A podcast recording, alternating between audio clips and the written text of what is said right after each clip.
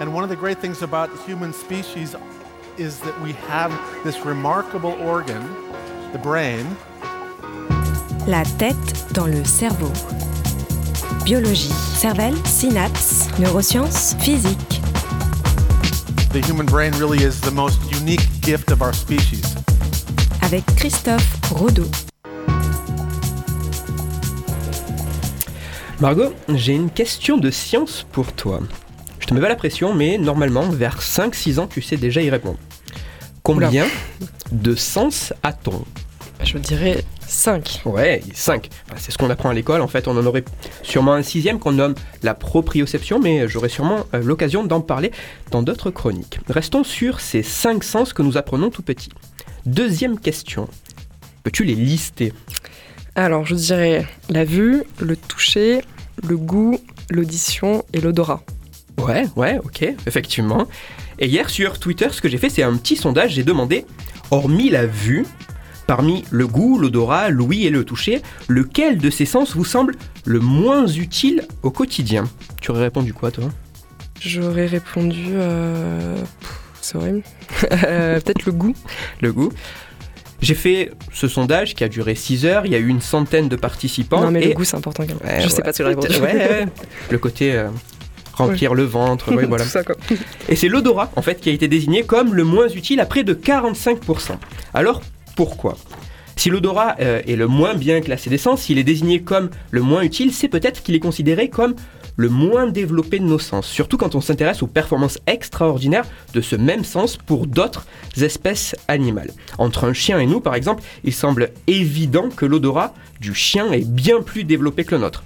Et euh, on voit assez rarement de douaniers euh, qui reniflent de la drogue ou de démineurs capables de détecter l'odeur des explosifs. Comparé à d'autres animaux, notre odorat semble, il faut l'avouer, assez minable. Et en poussant un peu la réflexion, cela peut paraître même normal que l'odorat soit si peu développé dans notre espèce. Ce sens, ce comportement de détection plutôt animal, a dû, au fil du temps, être remplacé, supplanté chez nous par notre capacité de raisonnement. Ça semble logique. Et pourtant, tout ceci est faux. Pourquoi Totalement faux.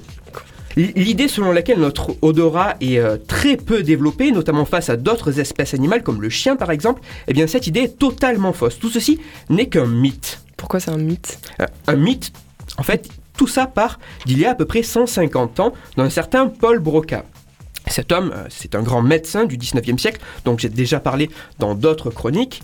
Le mythe commence par la découverte de Paul Broca qui constate que la zone cérébrale impliquée dans le traitement des odeurs, appelée le bulbe olfactif, cette zone, une fois rapportée à la taille du cerveau, est extrêmement petite chez l'homme comparée à d'autres espèces animales comme le rat ou le chien. De cette simple observation, un lien logique a été établi. Puisque l'homme a une petite zone cérébrale dévolue à l'odorat, ses capacités olfactives doivent être extrêmement faibles, surtout comparées à d'autres animaux. Cette différence, nous distinguant ainsi, nous, êtres raisonnables et civilisés, des sauvages animaux primitifs. Cette idée allant très bien à l'esprit puritain de l'époque. Sauf que Sauf que maintenant, nous savons que dans nos petits bulbes olfactifs, nous avons une densité de neurones bien plus importante. En fin de compte, comparé à d'autres espèces, le nombre total de nos neurones participant à l'analyse des odeurs est tout à fait dans la moyenne.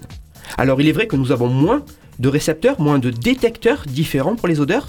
Là où la souris en possède près d'un millier, nous, nous n'en aurions que quelque chose comme 400, mais c'est absolument pas préjudiciable.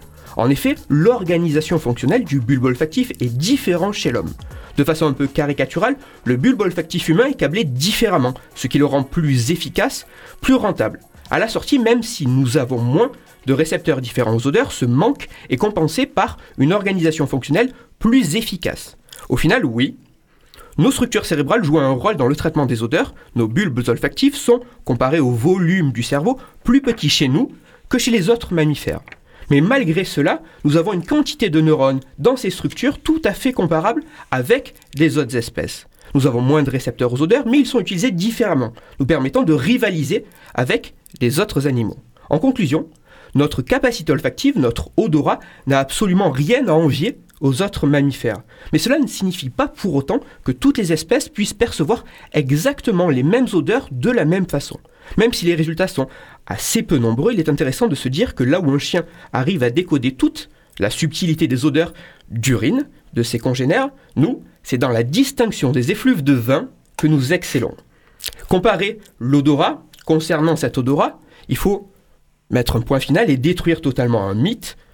Un nombre important de mammifères dont nous faisons partie auraient en réalité des capacités olfactives totalement comparables entre espèces, mais des spécificités de détection de certaines odeurs qui, elles, seraient propres à chaque espèce. En fin de compte, le chien n'a pas un meilleur odorat que nous. Mais en même temps, j'ai l'impression que le chien, c'est plus vital pour le chien d'avoir un odorat que nous, on peut survivre sans odorat. Effectivement, nous, descendants primates, nous avons mis beaucoup l'accent sur la vision, mais euh, au final, nos capacités sont totalement comparables. C'est magnifique. As-tu une lecture à ce propos à proposer peut-être à nos auditeurs? Oui, toutes les références se retrouvent sur mon site Cerveau en Argot et pour approfondir le sujet de la chronique, je vous renvoie vers un article très intéressant, gratuit, sur Internet. L'article se nomme Le nez de l'homme rivalise avec celui du chien, surtout quand il est question de vin. et il est disponible sur le site huffingtonpost.fr. Et toi, on peut te retrouver sur Twitter. Exactement, arrobas Christophe du bas Rodo, RODO, et sur mon blog Savoir en argot. Et je remercie cette semaine tout particulièrement toutes les personnes qui ont participé à mon sondage sur Twitter et euh, tous ceux avec qui j'ai pu échanger en préparant ma chronique. Et comme toutes les semaines, j'en profite et je propose à tous les auditeurs de me proposer des questions, des sujets de futures chroniques et je les intégrerai bien volontiers. N'hésitez pas. Merci beaucoup, Christophe. Merci. À la, dans deux semaines, parce que c'est férié. C'est vrai, c'est férié. Merci. Merci. Christophe Rodeau. La tête dans le cerveau.